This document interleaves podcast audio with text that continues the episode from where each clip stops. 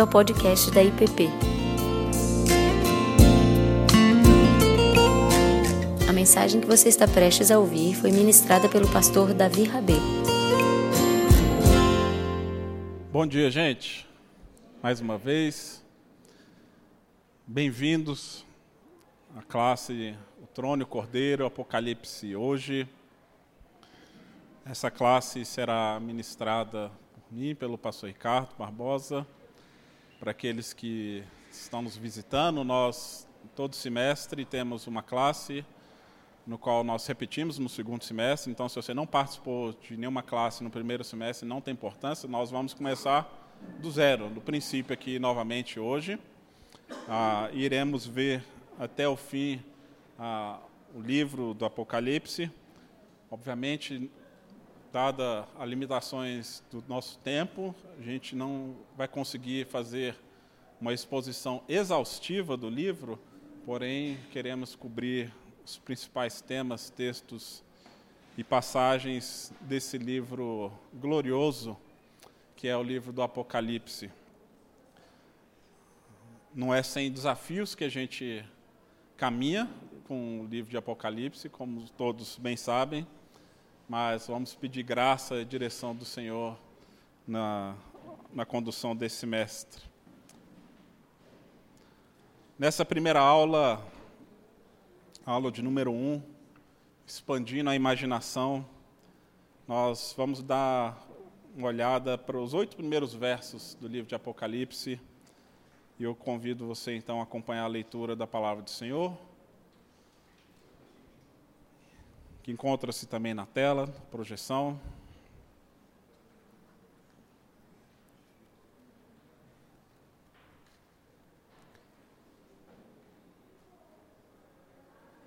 Revelação de Jesus Cristo, que Deus lhe deu para mostrar aos seus servos as coisas que em breve devem acontecer, e que ele, enviando por intermédio do seu anjo, notificou ao seu servo João, o qual atestou a palavra de Deus e o testemunho de Jesus Cristo quanto a tudo que viu.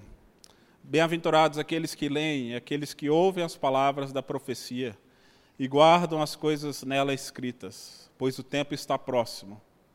João às sete igrejas que se encontram na Ásia, graça e paz a vós outros, da parte daquele que é, que era e que há de vir, da parte dos sete espíritos que se acham diante do seu trono, e da parte de Jesus Cristo, a testemunha fiel, o primogênito dos mortos e o soberano dos reis da terra, aquele que nos ama e pelo seu sangue nos libertou dos nossos pecados e nos constituiu reinos sacerdotes para o seu Deus e Pai. A ele a glória e o domínio pelos séculos dos séculos. Amém. Eis que vem com as nuvens, e todo olho verá, até quantos transpassaram, transpassaram e todas as tribos da terra se lamentarão sobre ele. Certamente. Amém. Eu sou o Alfa e o Ômega, diz o Senhor, aquele que é, que era e que há de vir, o Todo-Poderoso. Pai, mais uma vez, pedimos a tua graça, que ela nos acompanhe na condução dessa classe. Abençoe e guarde a vida de cada um aqui, Deus, que possamos juntos crescermos em Ti, crescermos no discipulado fiel a Jesus em meio a este mundo, Pai, e na medida em que a gente navega por esse livro tão fascinante, ó Pai, que o Senhor nos abençoe, nos guarde e fale conosco por meio do Teu Espírito, no nome de Cristo. Amém, Pai. Quando nós geralmente falamos sobre o Apocalipse, ou quando as pessoas pensam no livro de Apocalipse, geralmente tem algumas reações bem distintas. Uma é de encantamento, de fascínio, de curiosidade, outras é de, de medo, é, de preocupação, de angústia, de não querer mexer com coisas que são talvez estranhas a nós. E sem dúvida, o livro do Apocalipse é um dos livros que mais gerou debates, controvérsias, curiosidades, né? especulações ao longo da história da igreja. O conhecido teólogo Chesterton, ah, falando sobre o desafio de compreender o livro do Apocalipse, ele diz: embora João, o evangelista, tivesse observado mais estranhos monstros no meio de sua visão, não descobriu nenhum outro tão feroz como alguns dos seus comentadores. Então ele reconhece que o livro de Apocalipse é um livro cheio de monstros e feras, mas ele fala que nenhum é tão feroz quanto aqueles que muitas vezes se debruçaram na tarefa de compreender uh, e de explicar o livro do Apocalipse. Esse foi um dos livros, foram um dos últimos que na história da igreja e da formação do cânon bíblico foi um dos últimos a entrar no cânon justamente pela dificuldade de se compreender a natureza desse texto. Ah, mas a gente quer desmistificar um pouco isso e mostrar que, na verdade, é uma carta, um livro não apenas fascinante, como fundamental para todo cristão e para o nosso discipulado e a compreensão do Evangelho ah, em meio a esse mundo. Mas muitos homens santos de Deus, crentes, não foram ah, isentos também de equívocos ah, na sua abordagem ou compreensão do próprio livro de Apocalipse. Até mesmo o conhecido teólogo e reformador, que tem uma história ah, e que tem um papel importantíssimo na história da igreja, Martinho Lutero, ele tinha muita dificuldade em compreender ah, o livro do Apocalipse e também, durante muito tempo, ele se recusou a incluir o livro do Apocalipse dentro da própria Bíblia que ele ajudou a traduzir. Por fim, ele compreendeu a, a sua importância e ma manteve, mas em determinado momento ele chegou a dizer: nem apostólico, nem profético, não consigo nem de um modo algum identificar que o Espírito Santo produziu. Veja, presume-se que aquele que guarda o que está escrito nesse livro seja abençoado. Contudo, ninguém sabe do que se trata, quanto menos o que significa guardá-lo. Cristo não é ensinado e nem é conhecido nele. Veja que afirmação difícil, né, de Lutero. Ah, alguns vão ser mais ousados. Por exemplo, o dramaturgo George Bernard Shaw vai dizer que esse é um curioso registro de visões de um viciado em drogas. Né? A gente vai ver por quê, gente. Por que, que ele fala isso, né? E nós sabemos que tem muitas visões muito estranhas, né? Dominic, John Dominic Crossan, que é um estudioso das Escrituras, ele fala que é um livro que transforma a resistência não violenta do Jesus ferido na guerra violenta do Jesus que fere. Ou seja, ele mostra, ele acredita que o Apocalipse apresenta um tipo de contradição, um paradoxo com aquilo que já foi revelado nos evangelhos, como se o Jesus pacifista agora de repente vira um guerreiro ah, valente, violento no livro do Apocalipse. Ah, a nossa cultura é cheia de referências também bem conhecidas. Quando se fala de Apocalipse, o que se vem à mente? Destruição, né? fim do mundo, cataclisma, ah, meteoros descendo sobre a Terra, fogo né, pegando sobre ah, todo o planeta, enchentes e tudo isso mais. Ou então você pode ouvir a cavalgada das valquírias, como no, no filme Apocalipse hoje, né, de invasões, de guerras, uma visão militarizada do livro e que acabou sendo incorporada em muitas literaturas de ficção sobre o livro do Apocalipse. Até alguns filmes ah, cristãos acabam adotando também essa visão muito militarizada ah, e violenta ah, do livro do Apocalipse. Ou então, há associações culturais, como, por exemplo, o personagem da Marvel, né, o Apocalipse. O Apocalipse é o fim do mundo, é, é, é um titã, é um deus, um semideus, que vem para destruir toda a terra. E não é, não é incomum nós encontrarmos referências dessa natureza no nosso cotidiano, no nosso dia a dia. Por exemplo, uma reportagem que saiu um tempo atrás fala que o céu apocalíptico apaga Pequim em pior tempestade de areia em uma década. Veja as fotos. Na verdade, nosso objetivo é mostrar que esse título ele está equivocado, tá, gente? Porque quando nós falamos de Apocalipse e o livro começa com ah, essa expressão revelação de Jesus Cristo, ou Apocalipse de Jesus Cristo, se nós olharmos para o original grego, Apocalipse, o termo originalmente não tem nada a ver com destruição, com fim de mundo, com guerras, com morte. Tem a ver com revelação, tem a ver com desvendar. Ah, quando nós olhamos para o primeiro século, ah, a gente vai ver que o significado dessa expressão é descobrir, revelar, abrir uma caixa, mostrar algo, como quem abre as cortinas de um teatro, desvendar algo que estava oculto e agora é trazido à luz.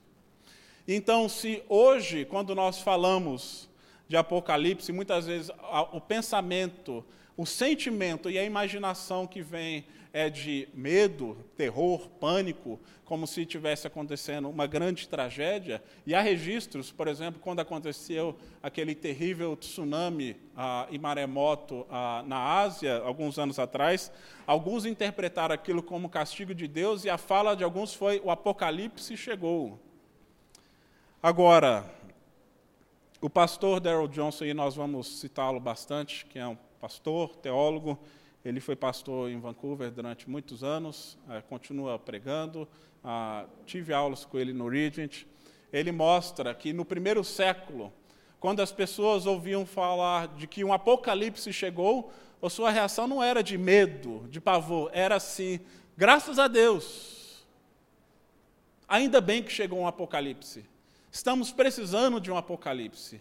Estamos precisando de uma revelação, estamos precisando desse descortinar dos olhos. E aí ele cita, e eu posso confirmar, que em Vancouver, ah, quando nós moramos lá, muita gente pergunta o que, que mais incomodava a gente, se era o frio. Eu falo que não, que não era o frio, era a escuridão. Ah, a escuridão e a névoa. Ah, eu lembro que teve janeiros que a gente teve, de 31 dias, tivemos 30 dias de chuva. Passamos semanas a fio sem enxergar o sol. Essa é a realidade. Quando a gente chegou, o primeiro presente que a gente ganhou foi uma caixa desse tamanho de vitamina D. Não estou brincando. Onde um médico, amigo do pastor Ricardo, nos buscou no aeroporto e disse assim: tome todos os dias e dê para os seus filhos, todos os dias. Vocês vão precisar. E aí a gente ficou assim, eu, a princípio, assim, ah, isso é bobagem, né? E aí depois que passa um, dois meses sem sol, na escuridão, quatro horas da tarde, é breu, breu mesmo, em dezembro, janeiro, você começa a ficar deprimido, desencantado com a vida, desanimado, e você não sabe por quê. Falta da luz, falta do sol. Ah, quando chegamos, a gente sabia que tinha montanhas belíssimas que rodeavam a cidade. Essa é uma imagem que mostra Vancouver ah, sem nuvens, né, sem trevas. Então, ela é revelada. Então, você tem uma cadeia de, nuvem, de, de montanhas que meio que abraçam a cidade como um todo e acabam sendo referencial geográfico na cidade. Qualquer ponto da cidade que você olha, você vai ver na, ao norte as montanhas. Mas durante grandes períodos, muitos períodos do ano, você não vê as montanhas porque elas estão encobertas com as nuvens, principalmente no período da primavera.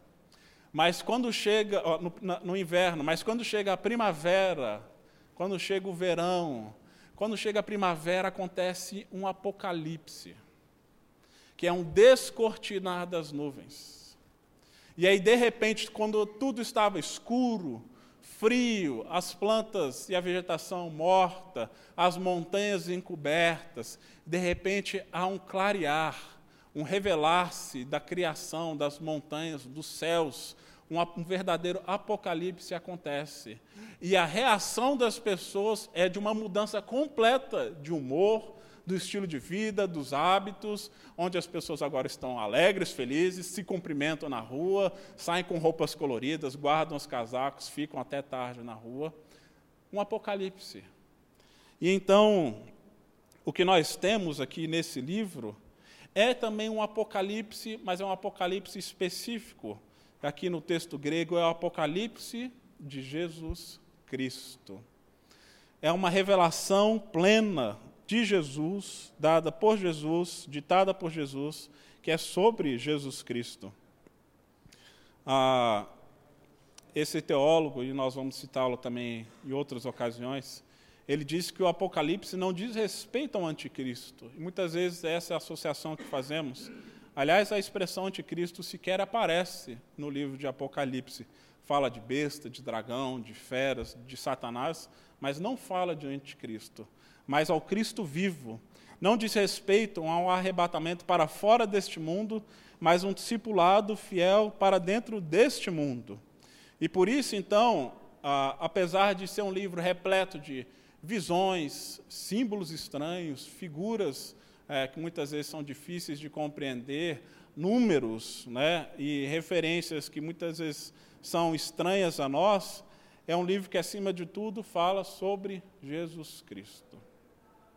E se a gente manter o foco naquilo que é primordial, fundamental nesse livro, que é a pessoa de Jesus Cristo, nós iremos caminhar num caminho seguro.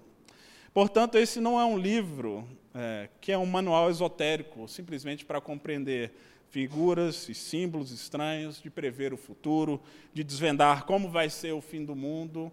O livro de Apocalipse não tem esse propósito. Ele tem como propósito revelar a pessoa e obra de Jesus Cristo. E como que isso se dá numa perspectiva escatológica. Por detrás das cortinas dos ambientes e das salas transcendentes, no qual nós muitas vezes não temos acesso pela visão. Eu me lembro numa palestra uh, do N.T. Wright, ele fala que a ascensão de Jesus aos céus, uh, ele não se trata simplesmente de um deslocamento geográfico, como se Jesus tivesse subido a 10 mil metros de altura e de repente desapareceu aos olhos dos discípulos porque ele ficou longe demais. Não, esse ascender aos céus os céus é um ambiente espiritual no qual também faz parte dessa realidade no qual nós não enxergamos. Então, quando Jesus subiu aos céus, ele afirma que é como se Jesus tivesse ido por detrás ah, de uma cortina, no qual é invisível aos nossos olhos, mas ele continua bem presente nesse mundo. Portanto, quando Jesus subiu aos céus, não, quis, não quer dizer que ele foi, ficou distante de nós ele continua próximo, ainda que não visível aos nossos olhos. Então há toda uma realidade invisível que nos cerca, nós, que nós não enxergamos, e o livro do Apocalipse, por meio da escrita de João, é um vislumbre do que está por trás da cortina. É como se Jesus mostrasse assim: olha, eu vou dar uma mostrinha para vocês do que está acontecendo na realidade. E aqui João é como se ele tivesse talvez vendo um filme ou um teatro, uma grande peça cósmica daquilo que estava acontecendo nas religiões celestiais, e agora ele traz então essa visão ah, para o povo. E ele traz essa visão ah, no momento de grande dificuldade, de perseguições, e nós iremos ver um pouco do contexto no qual ah, João escreve mas ele traz isso no momento onde a igreja está passando por lutas. Inúmeros cristãos sendo mortos por causa da sua fé em Jesus Cristo, desanimados, querendo talvez negociar sua fé diante das pressões que têm vivido, diante da idolatria do Estado e do imperador, no qual eles são convocados a perseverarem e a continuarem nesse caminho de fidelidade ao Cristo que reina, que está sentado sobre o trono. E é importante nós compreendermos ah, o significado dessas imagens e do que, que significa o cordeiro que está sentado no trono, e nós iremos dedicar uma aula para isso. Né? Mas esse mesmo Michael Gorman que citou, ele fala sobre a importância de interpretarmos corretamente o livro do Apocalipse, porque a compreensão equivocada dele pode trazer ah, consequências muito drásticas eh, e danosas para a vida da igreja. Ele comenta que quando ele estava escrevendo o seu livro e esse comentário sobre Apocalipse, na época, ele é um norte-americano, ele disse que o noticiário foi inundado de comentários sugerindo que o recém-eleito presidente dos Estados Unidos, Barack Obama, poderia ser o anticristo. Ah, e nós já ouvimos ao, ao, longo da história da igreja inúmeras referências né, de quem poderia ser o anticristo? Quem é que, que, que carrega né, o número da besta e que vai implantar o chip na, na cabeça, na, na, no corpo da, dos discípulos? Mas o próprio pastor Daryl Johnson ele conta que quando ele cresceu, seu pai trabalhava para o governo norte-americano e seu pai trabalhou ah, no projeto, de, né, projeto nuclear norte-americano, desenvolvimento de bombas atômicas. E eu não sei quantos que que viram o filme que está no cinema, o Oppenheimer, né, que fala sobre a construção da primeira bomba atômica, o pastor Daryl Johnson diz que cresceu numa cidade semelhante àquela Los Alamos, que é uma cidade que foi criada e vivia em função da criação de um dispositivo ah, nuclear. E ele conta que ele se lembra de conversas do seu pai, dizendo, justificando por que, que ele estava engajado em um projeto como aquele. E aí seu pai dizia que em algum momento vai haver uma guerra do Armagedon e eles precisam estar preparados.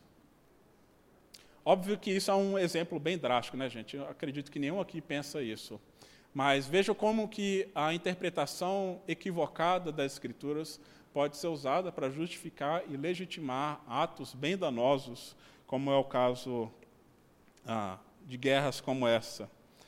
E, obviamente, nós temos inúmeros desdobramentos geopolíticos quando nós fazemos esse tipo de leituras equivocadas.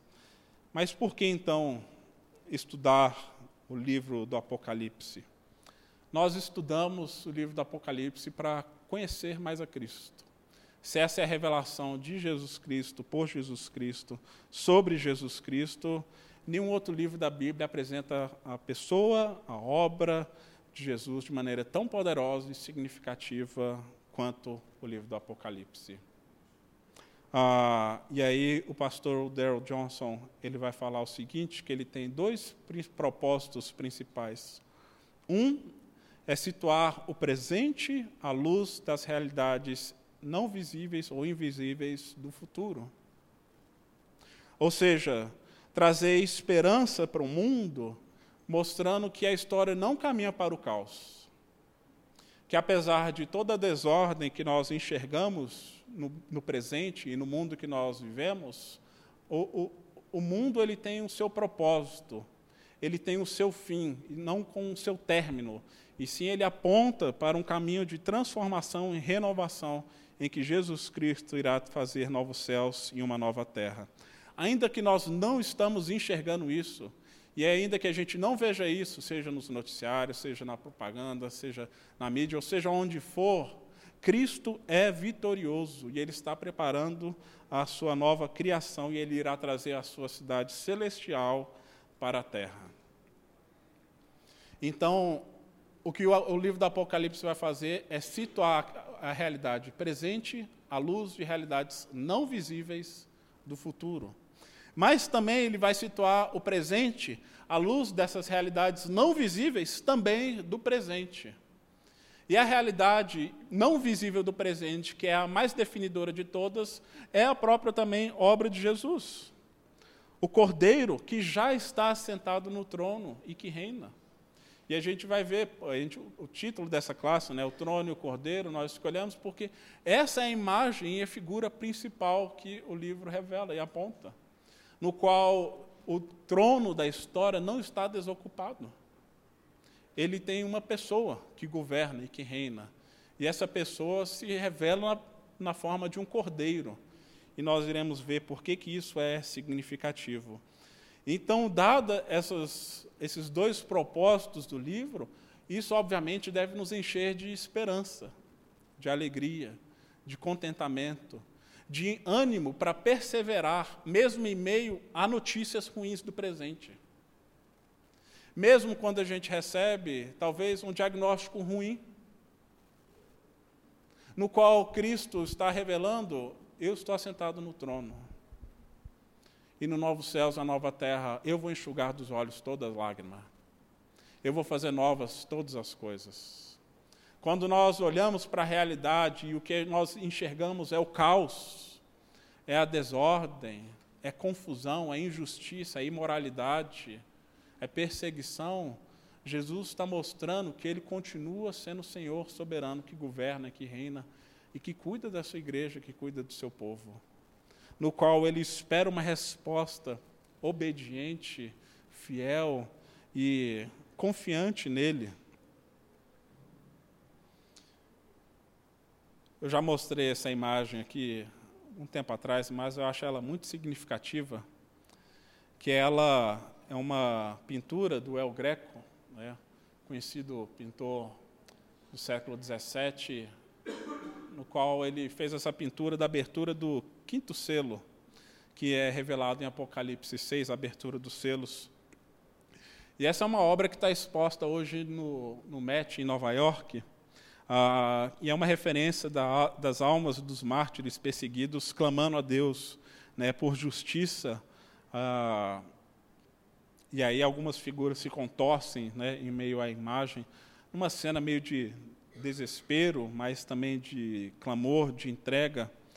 E essa é uma obra que ela é, tem suas proporções bem ah, significativas. Ela tem 2 metros e 24 ah, de altura e 1,99 de largura. Então, pense num quadro que é mais alto do que eu, né? E largo também, mais largo do que eu. Bem mais largo. Obrigado, Wagner. Mas eh, eh, sabe-se que essa imagem ela foi cortada. No século XIX, ela era propriedade do primeiro-ministro da Espanha, e ele estava insatisfeito com as condições dessa imagem, ele mandou restaurá-la por volta de 1880. E diz que a, a parte de cima dela era a parte que estava mais danificada, e então foi removido 175 centímetros do topo dela. Ou seja, o que nós temos hoje é praticamente a metade do quadro. A gente não está vendo o que está para além da moldura. O que, que fica lá em cima? Os céus, Jesus, o Cordeiro. Nós não sabemos, né? Mas se tratando do livro do Apocalipse e abertura do selo, só podemos imaginar algo dessa natureza. E eu acho muito significativo que isso revela bem o estado do nosso tempo e das nossas almas. Porque muitas vezes, sem esse senso de transcendência, a gente olha para a realidade como quem olha para esse quadro, no qual tem uma moldura que cortou todo o aspecto transcendente, que na verdade deveria dar esperança e luz para aqueles que estão embaixo, em desespero, em angústia, em agonia. Ah, essa aqui é uma visão de mundo achatada, desconectada do transcendente. Então, o que Cristo quer fazer ao longo desse livro e que João quer fazer é mostrar o que está para além da moldura, que nós não estamos enxergando. E aí, quer expandir a nossa imaginação, para vermos com os nossos olhos espirituais. O Eugene Peterson, nesse livro Trovão Inverso, o livro do Apocalipse, Oração Imaginativa. Infelizmente, é um livro que está esgotado no Brasil. É possível encontrar ele apenas em sebos, ah, nem sempre barato, mas o livro de, nesse livro, Eugene Peterson falando sobre o objetivo de Apocalipse, ele diz o seguinte: que o livro de ler Apocalipse não é adquirir mais informações sobre a vida de fé em Cristo, Leis, profetas, evangelhos e epístolas já apresentam isso. Todo o conteúdo desse livro se encontra nos 65 que o precedem. Ele não acrescenta nada de substância ao que já era conhecido. A verdade dos evangelhos está plena, completamente revelada em Jesus Cristo. Não há nada novo sobre esse assunto, mas tudo pode ser expresso de uma nova maneira. Leia o Apocalipse não para obter mais conhecimento, mas para reavivar a minha imaginação. Eu gosto disso. E ele diz que a imaginação é o nosso caminho para penetrar na imaginação divina e nos permite enxergar inteiramente, com integridade e santidade, o que antes víamos como disperso, com ordem o que antes considerávamos aleatório. Veja o que ele diz então, que o livro do Apocalipse ele não traz nada novo que já não tinha sido revelado ao longo de todas as Escrituras. Nós vamos ver que ele, o livro como um todo, ele está recheado de referências ao Antigo Testamento, aos próprios Evangelhos. E então o que o Apocalipse faz é trazer toda essa narrativa, história bíblica da salvação, com uma nova linguagem que é proposital para justamente alimentar a nossa imaginação tocar em aspectos e sentidos do nosso ser que vão além da racionalidade, que despertem todo o nosso corpo e toda a nossa alma para uma, para uma postura de confiança, de entrega, de adoração, de esperança. Richard Balkman, ele vai dizer que os leitores de Apocalipse nas grandes cidades da província da Ásia eram constantemente confrontados com imagens poderosas da visão de mundo romana, arquitetura cívica e religiosa, iconografia, estátuas, rituais e festivais, e até mesmo a maravilha visual de milagres cuidadosamente projetados nos templos. Tudo isso oferecia impressões visuais da grandiosa do poder imperial de Roma e do esplendor da religião pagã. Nesse contexto, o livro do Apocalipse apresenta um conjunto de contra-imagens proféticas cristãs que imprimem em suas leituras uma visão de mundo diferente. Então, o que o Balkan vai mostrar é que essa, esse trabalho da imaginação no qual o livro se propõe serve para contrapor outras imagens, outras liturgias, outros hábitos que são oferecidos pela corte imperial, pela visão de mundo romana, pela, pela estrutura religiosa e política da sua época, mostrando, oferecendo uma visão de mundo diferente. Então, o que o Apocalipse vai fazer é mostrar que o trono, quem ocupa não é César, é Jesus. E o que significa seguir esse cordeiro, o que significa seguir Jesus nesse mundo com essa visão de transformada da realidade. E por isso, então, nós temos que, nesse livro, ele é um, um livro extremamente imaginativo e visual, porque ele quer nos fazer enxergar. E aí o Balkman também vai dizer que o poder visual da obra realiza uma espécie de purificação do imaginário cristão. É por isso, então, que ele é um livro diferente, com imagens, com metáforas, com figuras fantásticas, porque ela, renovando as nossas visões, nos dá uma perspectiva alternativa de como o mundo é e de como o mundo será. E então a gente precisa de um exercício de imaginação quando a gente entra, navega e lê esse livro. E veja que ah, o imperativo que mais aparece ao longo de todo o livro é veja, olhe. E ele aparece 19 vezes no livro como um todo. E o, novamente o pastor Daryl Johnson diz que o primeiro mandamento de Apocalipse é veja, e o segundo mandamento que mais aparece é não temas. E nós obedecemos o segundo mandamento que mais aparece, mais aparece, esse imperativo do não temas, obedecendo ao primeiro, de ver. E aqui nós temos uma dificuldade porque a nossa tradução, ao invés de colocar veja, utiliza a expressão eis. Mas originalmente, e a gente vê isso em outras línguas também, o sentido que João quer dar é, por exemplo, quando a gente leu no verso capítulo 1, verso 7, ele diz: Eis que vem com as nuvens e todo olho verá. Ele quer dizer: veja, Eis que ele vem com as nuvens e todo olho verá. 1 verso 18: Veja, eis que estou vivo pelos séculos dos séculos e tenho as chaves da morte do inferno. Capítulo 2, verso 4: Veja, eis armado no céu um trono. Olhe para o céu e para o trono. Não fique distraído com os outros que tentam ocupar esse trono. Foque no trono, porque alguém está assentado. Capítulo 5, verso 5: Veja, Eis que o leão da tribo de Judá, a raiz de Davi, venceu. Veja, ele venceu. Capítulo 14, verso 1. Veja, eis que o cordeiro em pé sobre o monte Sião. E capítulo 21. Veja, eis o tabernáculo de Deus com os homens, e Deus habitará com eles. Veja, esse é o principal mandamento e principal ordem imperativo do livro de Apocalipse. Falando um pouco sobre o gênero, que tipo de livro é esse então, que é tão único nas escrituras, né? Ah, e muitos estudiosos, comentaristas concordam que há pelo menos três. O livro do Apocalipse ele reúne, agrupa três gêneros literários distintos.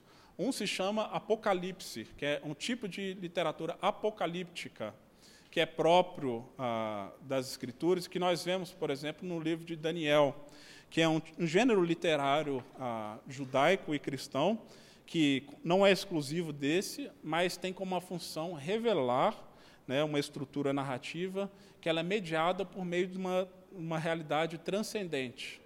Então, Daniel, por exemplo, dos, seis, dos 12 capítulos, seis primeiros são aquelas narrativas da corte. Mas do capítulo 7 em diante são visões, no qual muitas delas aparecem aqui no próprio livro do Apocalipse. Quando nós lemos aqui que eis que ele vem sobre as nuvens, essa é uma afirmação que nós encontramos em Daniel, no qual ele vê o filho do homem assentado sobre as nuvens, vindo para derrotar as bestas que surgem do mar e vem para governar ah, toda a criação e todo o mundo.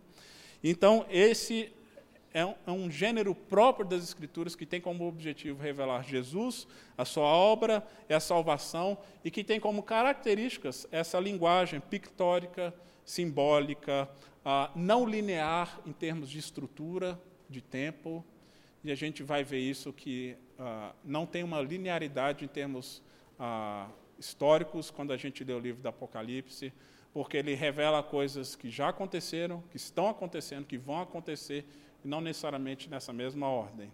Então ele começa falando de alguns eventos e depois ele volta. Por exemplo, quando nós vemos em Apocalipse 11, 12, quando fala ali da mulher, do dragão e da criança, nós entendemos que é uma narrativa recontada do próprio nascimento de Jesus.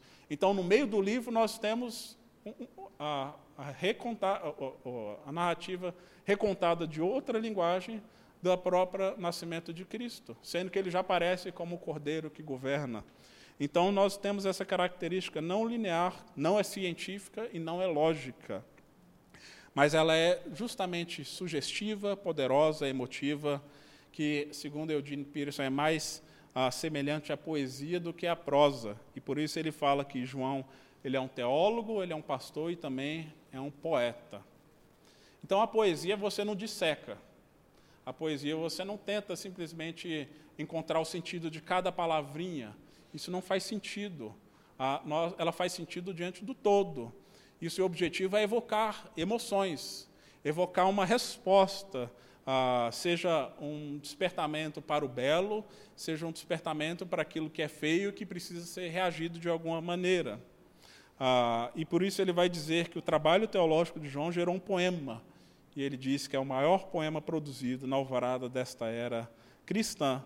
E se não for lido como poesia, Apocalipse será simplesmente incompreensível. Mas ele também tem uma característica de profecia. E aqui João ele se coloca e se vê no lugar como dos grandes profetas que nós temos ao longo de todas as Escrituras, incluindo no Antigo Testamento. E aqui nós temos o ápice da profecia, ah, quando revela-se plenamente todo o plano de Deus para o mundo, para a sua igreja, para a sua criação, recontando e dando sentido desde os Gênesis ao período exílico, os profetas, os evangelhos e mostrando para que fim caminha o mundo, novos céus e uma nova terra. E é um, tem como objetivo, então, trazer conforto ao povo de Deus, palavras de salvação e de exortação. E aí nós temos essas referências que são frequentes ao Antigo Testamento, por isso o Peterson disse que não é nenhuma informação nova. Ah, João está simplesmente recontando tudo aquilo que nós temos ao longo da Escritura com outras palavras. E é, em terceiro lugar, ah, uma carta pastoral. E eu acho que é importante a gente lembrar sempre disso. E eu te estimulo a ler ao longo desse semestre Apocalipse em casa, no seu devocional, no seu tempo de leitura pessoal, tendo como tendo isso em mente, que se trata de uma carta de amor para a igreja, que se trata de uma carta de um pastor João, preocupado com as suas sete igrejas, mas, acima de tudo, de Jesus, o bom pastor, preocupado com a sua igreja universal. Então, nós vemos que ela tem um, um contexto bem específico no qual ela foi ah, dirigida, e nós olharemos para as sete igrejas no qual João pastoreava, no qual essa carta, como um todo, é, serviu como uma carta circular que deveria passar por essas sete regiões ali da Ásia, mas ela tem esse caráter tanto particular quanto universal. E ela pode ser compreendida se lida dentro dessa perspectiva, não apenas por pessoas conhecedoras, letradas, mas até mesmo pelas pessoas mais simples. Conta-se que certa vez um grupo de estudantes de seminário, em um momento livre, estavam jogando basquete e eles tinham classes de todos os livros da Bíblia, incluindo o Apocalipse, e notaram que um zelador do seminário estava lendo as Escrituras. E aí um dos estudantes perguntaram para ele o que, que ele estava lendo. E aí ele falou que estava lendo o livro do Apocalipse. Aí ele falou, é mesmo? É sério isso? Ele falou, é claro. E ele falou, e você está compreendendo o que você está lendo? E ele falou, certamente estou compreendendo. E aí, diz que os, os estudantes olharam com um certo desdém ah, para aquela realidade do zelador, e então ele responde: Mas certamente eu compreendo. E aí ele conta e vira para um dos que estavam do lado. Ele fala que o livro nos conta que no fim de tudo Jesus vai vencer. Esse é o principal. E qualquer cristão, qualquer discípulo de Jesus precisa compreender isso que ele já venceu, mas que tem uma vitória que ainda nos aguarda e que ah, essa, essa mensagem principal deve nortear todas as nossas interpretações dos outros textos. Que todo o resto é secundário diante da vitória de Cristo e a centralidade dele ao longo desse texto. Então nós precisamos olhar para ele não como alguém que quer dissecá-lo, e examiná-lo à luz de um microscópio, mas uma carta da parte de Deus para o seu povo para ser lido, digerido, interpretado num contexto de adoração, de confiança, de entrega, tendo como essa nova linguagem, essa imaginação expandida na certeza de que Jesus vence, ele é vencedor. Que para além da moldura tem um trono no qual Jesus está assentado. E nós lemos aqui no início, mostrando que Jesus escreve por meio de João, é revelação de Jesus Cristo, começa com Jesus Cristo e aponta para Jesus Cristo. Que são abençoados aqueles que leem as palavras dessa profecia, que ouvem e que guardam. E esse é um processo importante aqui nesse texto porque não basta apenas ler e não basta apenas compreender. Jesus e João vai dizer que bem-aventurados, abençoados são aqueles que guardam essas palavras, que colocam elas em prática. E diz que escreve aquele que era, que é e que há de vir. E essa é uma expressão que vai se repetindo e vai sendo construída ao longo de todo o livro no qual faz ecos à revelação do próprio Deus no Antigo Testamento de Yahvé, como eu sou o que sou, ou eu sou quem sou. Então expressa a eternidade daquele que está dando a palavra. Por isso, ele controla passado, presente e futuro, porque ele mesmo, ele próprio é a eternidade. Ele sempre existiu, ele sempre irá existir. Ele diz: Eu sou o Alfa e eu sou o Ômega, aquele que era, que era, que há de vir, o Todo-Poderoso. Eu sou o princípio e o fim. E aqui ah, o Alfa e o Ômega, o primeiro e o último. E então há esse jogo de palavras mostrando que Jesus é o primeiro e a última letra do alfabeto grego. A primeira e a última expressão das estruturas humanas conhecidas. Ele é o princípio de todas as coisas e ele é o fim de todas elas. Ele é o primeiro e o último de toda sequência inimaginável. E esse princípio, que quer dizer arque, é a fonte, quer dizer a, a fonte de toda a realidade. Ele não apenas estava no início de tudo, ele é por quem todas as coisas foram criadas, ele é o arque, o arquétipo a, a imagem de que tudo deve se espelhar na criação. Então, ele é esse princípio e ele também é o fim. Não no, te, no sentido de término, mas no sentido de telos, de propósito. Ou seja, ele é o arquétipo de toda a criação e ele é o propósito para o qual toda a criação veio à existência. E é isso que o livro começa nos mostrando. E mostra que esse Deus, que é o primeiro e o último, o princípio e o fim, o alfa e o ômega, todo-poderoso, aquele que era, que é e que há de vir, ele é aquele que nos ama. Não é um Deus distante. Então, diante de tantas coisas estranhas e fantásticas que nós iremos ver ao longo desse texto, que fique bem claro para todos nós, como está escrito aqui no verso 5, Ele é aquele que nos ama e pelo seu sangue nos libertou dos, seus, dos nossos pecados. E Ele nos convida agora a participarmos desse novo reino no qual Ele está iniciando. João está abrindo as cortinas para nós e ele está dizendo: vem, veja, participe Deus está fazendo de vocês e de cada um de nós ah, profetas, reino e sacerdotes. Ou seja, nós somos participantes ativos dessa história, dessa grande narrativa.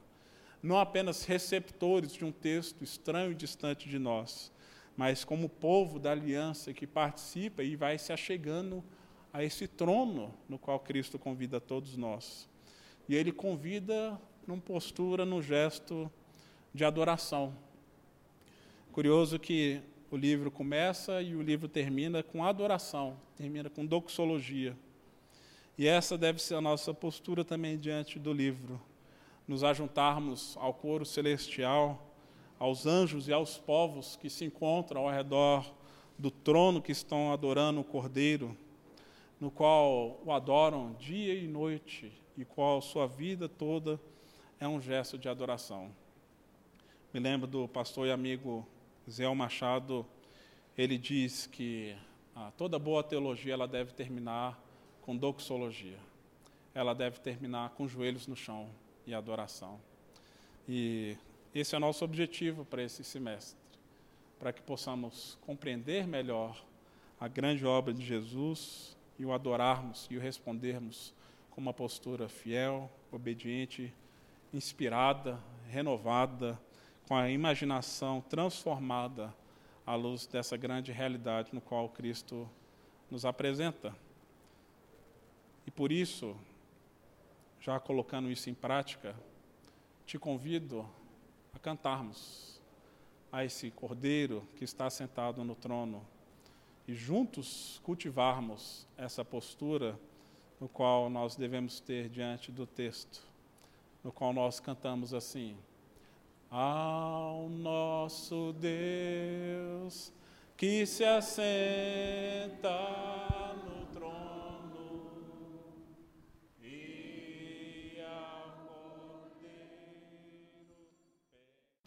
Vou pedir para o Rubem fazer uma oração por todos nós, então, por gentileza, Rubem. Senhor Deus, Pai, a nossa esperança é que o Senhor nos fale nesse semestre que o Senhor ensine a quem sabe e a quem não sabe, para que todos aprendamos, para que todos sejamos inspirados, fortalecidos, para que o consolo da tua presença, a esperança da tua vinda, uh, aqueça os nossos corações. E não fiquemos impressionados com as coisas que acontecem à nossa volta, porque já sabemos o final dessa história. Abençoa-nos, ó Deus, em todo esse processo, como igreja, como pessoas. Abençoa os professores, dando a eles a unção necessária para transmitir aos nossos corações a tua palavra. Ajuda-nos em todo esse tempo, ó Deus, e te agradecemos pela aula de hoje. Em nome de Jesus. Amém. Obrigado, gente. Deus abençoe a todos. Tenham um bom domingo. Nos vemos mais tarde. Você acabou de ouvir o podcast da IPP.